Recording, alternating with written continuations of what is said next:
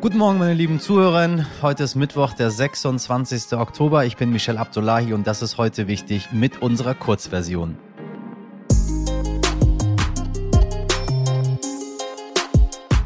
Wenn Sie uns heute schon ganz früh hören und sich wundern, warum es noch keine Langversion von heute wichtig gibt, ja, das liegt an einer exklusiven Recherche von Stern und RTL zu Attila Hildmann. Diese dürfen wir erst ab 6 Uhr veröffentlichen. Deswegen seien Sie gespannt und hören Sie unbedingt auch in unsere Langversion.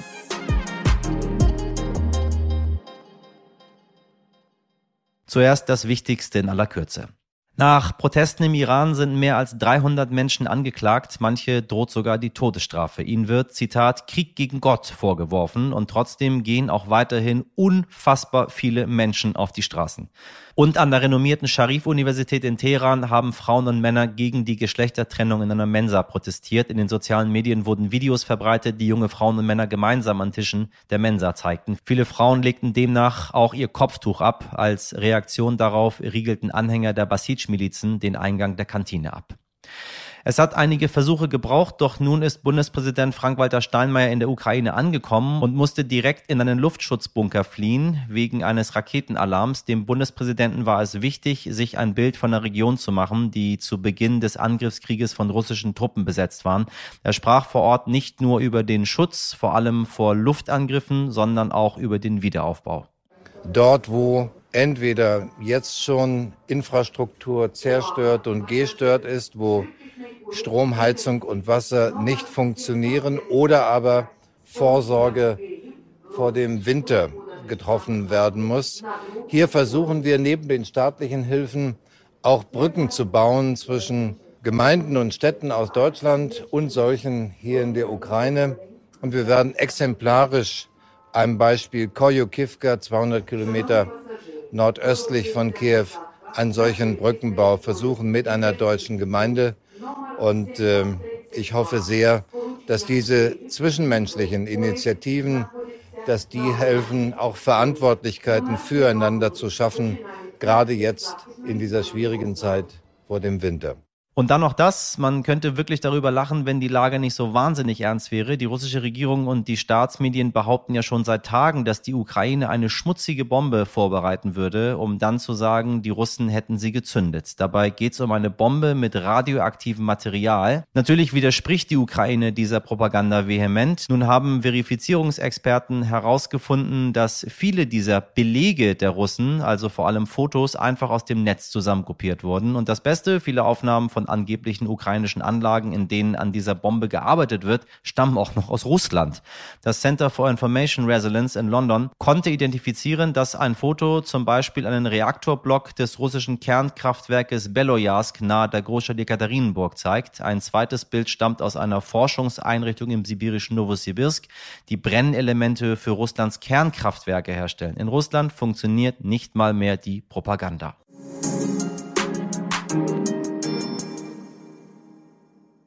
Liebe Hörer, ich weiß nicht, was Sie früher für Träume hatten. Vielleicht wollten Sie genauso wie ich einmal zum Mond fliegen, ja, oder vielleicht hatten Sie auch ganz andere konkrete Pläne für Ihre Zukunft.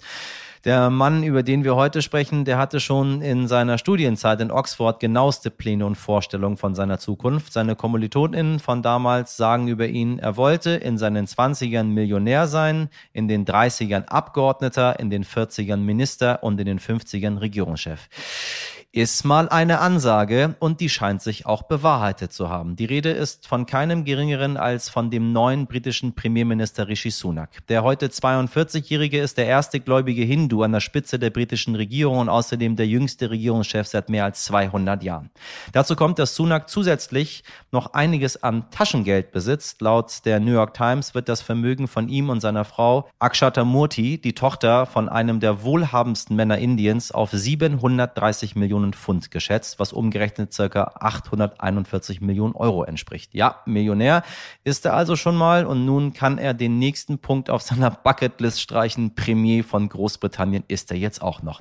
Mit Sternkorrespondentin Dagmar Seeland spreche ich nun über Rishi Sunak und die Auswirkungen dieses Wirrwarrs auf Großbritannien und die Bevölkerung. Guten Morgen, Dagmar, ich grüße dich. Hallo, Michel. Ähm, worüber wollen wir sprechen miteinander? Ja, genau. Das gibt ja mehrere Katastrophen hier, die ja sukzessive passiert sind, zumindest ein akutes Problem geklärt, nämlich wir haben einen neuen Premierminister, und zwar den ersten mit indischen Wurzeln in der Geschichte Großbritanniens und den jüngsten in 200 Jahren mit 41 Jahren, Rishi Sunak. Ist das bedeutend für das Land? Ja, erstens ist es eine Erleichterung nach der Erfahrung mit äh, Liz Truss, äh, die bekanntlich ja nur sechs Wochen durchhielt und in der Zeit nicht nur das Pfund kurzzeitig tankte, also versenkte, sondern auch ähm, zum Beispiel Rentenfonds und andere Dinge, finanzielle Dinge gefährdete im Land. Also sie hat auch ein schlimmes Erbe hinterlassen.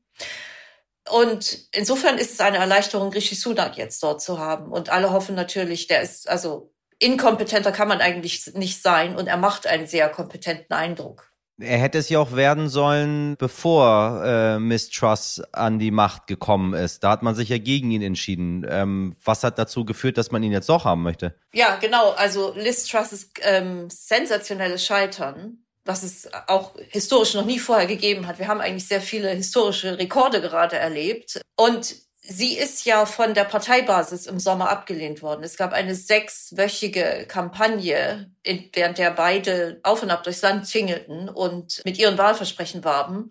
Und die Parteibasis hat sich eben recht knapp für Liz Truss entschieden. Und tatsächlich ist es jetzt so, dass die Parteibasis dieses Mal nicht gefragt wurde. Es wurden also nur die Abgeordneten gefragt, die konservativen Abgeordneten, wen von den Kandidaten sie eigentlich haben wollten. Und am Ende blieb nur Rishi Sunak übrig, weil Boris Johnson dann doch nicht kandidierte und Penny Mordaunt, die andere Kandidatin, nicht genug Stimmen unter den Abgeordneten zusammenbekam. Ich meine, es stand ernsthaft im Raum mit einer äh, ernsthaften Chance, wenn nicht sogar absolut wahrscheinlich, dass wenn Boris Johnson gesagt hätte, ich trete jetzt doch nochmal an, ist in Ordnung, dass er jetzt heute neuer Premierminister, alter neuer Premierminister geworden wäre. Das ist doch absurd, oder nicht? Also du musst mir irgendwie Großbritannien erklären, ich verstehe das nicht. ja, das ist die andere Katastrophe eigentlich gewesen, dass also in dem Moment, als diese Stelle wieder frei wurde, in dem Moment war plötzlich Boris Johnson wieder auf dem Plan, der ja bekanntermaßen erst vor drei Monaten mit Schimpf und Schande aus der 10 Downing Street gejagt wurde aus bekannten Gründen, nämlich er, es war eine skandalumwitterte Zeit, die er dort verbrachte. Es wurde immer schlimmer, bis am Ende alle, viele, sehr viele MPs sich gegen ihn entschieden, äh, ihre Stimme gegen ihn erhoben. Und er hatte eigentlich seitdem auch nur Urlaub gemacht. Und plötzlich war er wieder da. Und seit Freitag war eigentlich ganz Großbritannien redete nur davon, dass Boris Johnson wieder da war. Man beobachtete, wie sein Flugzeug, er flog extra aus dem Urlaub zurück, aus der Dominikanischen Republik. Und man beobachtete in Echtzeit sein Flugzeug in der Luft und wie es landete und wann er ankam. Es wurde alles so atemlos berichtet. Und dann gab es Pressefotos von ihm, wo er sich am Telefon fotografieren ließ, als sei er Donald Trump. Es war wirklich, also der Vergleich zu Donald Trump hinkt in dem Moment auch wirklich nicht. Und am Ende äh, verkündete er dann am Sonntag, er hätte zwar genügend Stimmen zusammen, nämlich 102, aber er hätte sich doch entschlossen, nicht zu kandidieren, weil es nicht im Sinne der derzeitigen Regierung wäre.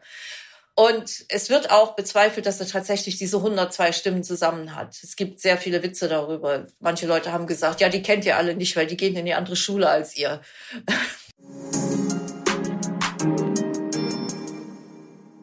Das war's mit heute wichtig in der Kurzversion. Und wenn Sie noch mehr von Dagmar Seeland über den neuen britischen Premier Rishi Sunak und die Auswirkungen der Regierungskrise hören möchten, dann empfehle ich Ihnen wie immer unsere Langversion. Und natürlich erst recht, wenn Sie alles zur exklusiven Recherche des Stern hören möchten, zu Attila Hildmann. Anregungen oder Fragen zur heute wichtig Folge finden Sie, nee, schicken Sie was immer Sie möchten. Heute wichtig jetzt Stern.de. Da können Sie loswerden, was immer Sie möchten. Morgen um 5 Uhr bin ich wieder für Sie da. Ich wünsche Ihnen einen tollen Start in den Tag. Machen Sie was draus. Ihr Michel Abdullahi.